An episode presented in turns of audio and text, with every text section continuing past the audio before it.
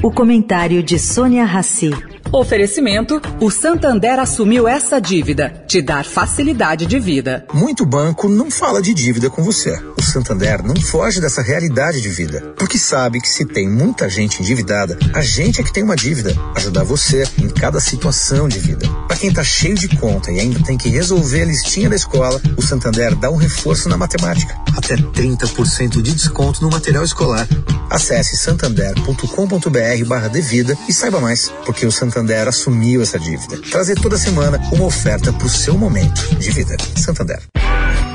Agora na Eldorado, o comentário de Sônia Rassi.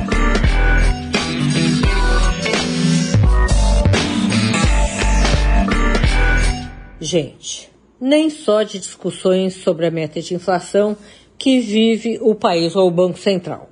Bom, ontem, em sessão solene que celebrou 130 anos do Tribunal de Contas da União, o presidente do Banco Central, Roberto Campos Neto, defendeu que os órgãos acelerem as agendas de tecnologia, diminuição da burocracia para instalação de empresas no Brasil e concessão de crédito.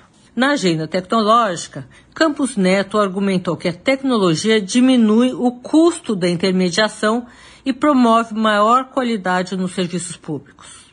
Já sobre a diminuição da burocracia e concessão de crédito, o presidente do Banco Central defendeu que a celeridade na formação de empresas e a viabilização de capital para pequenas e médias empresas permitiriam a superação da pandemia.